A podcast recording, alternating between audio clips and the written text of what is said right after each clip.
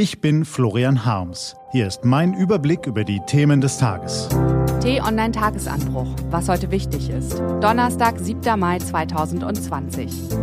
Eine Frage des Werkzeugs. Bisher hat Deutschland Corona mit dem Hammer bekämpft.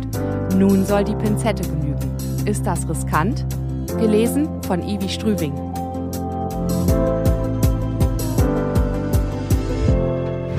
Was war? Wer ein Problem lösen will, braucht das richtige Werkzeug. Im Kampf gegen das Coronavirus hatte sich Deutschland bisher für den Vorschlaghammer entschieden.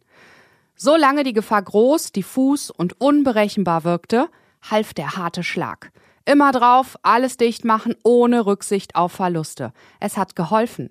Nur noch 0,05 Prozent der Bevölkerung sind infiziert. Von den restlichen 99,95 Prozent drängen nun viele Jüngere nach draußen und wollen endlich wieder mit ihrem normalen Leben loslegen. Viele Ältere dagegen greifen sich verwundert bis entsetzt an den Kopf und fragen sich, Wieso geht das alles so schnell, obwohl die Gefahr noch nicht gebannt ist, dass aus den 0,05 Prozent bald wieder 1, 2, 3 oder mehr Prozent werden? Droht dann nicht eine zweite Infektionswelle? Viele dieser älteren Menschen würden es vorziehen, wenn die Lockerung der Kontaktsperre langsamer und vor allem geordneter zuging, und ihr Wunsch ist berechtigt. Aber sie haben keine Lobby mehr. Die Politiker stürzen sich Hals über Kopf ins Wagnis des Schauen wir mal.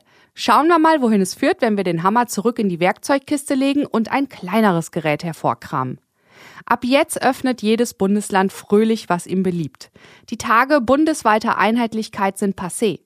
Das tut manchem weh. Das war den drei Herrschaften anzumerken, die gestern nach stundenlangem Tauziehen auf einer Pressekonferenz die Beschlüsse kundtaten. Selbst wenn sich die erschöpft wirkende Frau Merkel, der gewohnt energische Herr Söder und der stets hanseatisch nüchterne Herr Tschentscher ersichtlich Mühe gaben, ihren vielen Sätzen das Etikett Strategie aufzukleben, blieb das natürlich eine hohle Phrase. Ab jetzt hat Deutschland keine einheitliche Anti-Corona-Strategie mehr. Stattdessen hat es nun 16 verschiedene Landespläne, die wiederum in einzelne Landkreisunterpläne und viele weitere Städte-Unter-Unterpläne auseinanderfallen. Jetzt gelten die Prinzipien Hoffnung und Vertrauen statt Sicherheit und Kontrolle, schreiben Nicole Sagener und Johannes Berbermeier in ihrer treffenden Analyse auf t-online.de.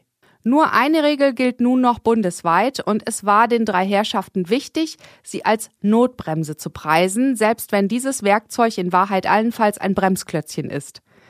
Wenn sich in Landkreisen oder kreisfreien Städten künftig innerhalb von sieben Tagen mehr als 50 von 100.000 Einwohnern neu mit dem Coronavirus anstecken, sollen dort, nur dort, wieder schärfere Kontaktbeschränkungen gelten.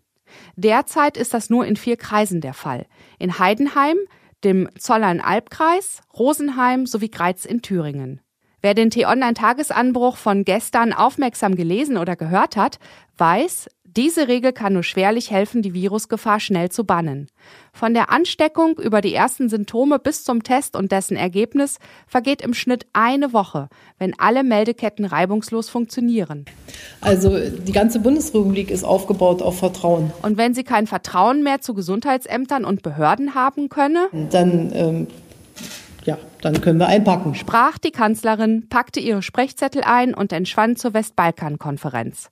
Die ist auch wichtig. Aber das Virusrisiko bleibt. Bis es einen Impfstoff gibt, nimmt Deutschland ab jetzt das dauerhafte Risiko in Kauf, weil jenen Menschen, die in Politik und Wirtschaft den größten Werkzeugkasten besitzen, die Kosten des Lockdowns als zu hoch erscheinen. Das kann man begrüßen oder bedauern, für überfällig oder fahrlässig halten. Alles eine Frage der Ansicht und des Alters und des Werkzeugs. Ab jetzt wird das Virus nicht mehr mit dem Hammer, sondern mit der Pinzette bekämpft hoffen wir, dass sie immer im richtigen Moment zuschnappt. Was steht an?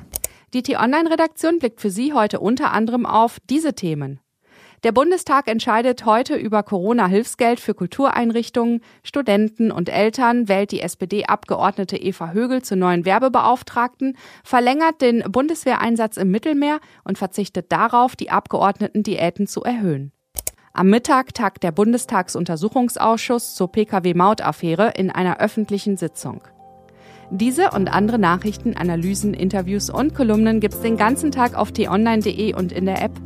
Das war der T-Online-Tagesanbruch vom 7. Mai 2020. Den Tagesanbruch zum Hören gibt's auch in der Podcast-App Ihrer Wahl. Kostenlos zum Abonnieren.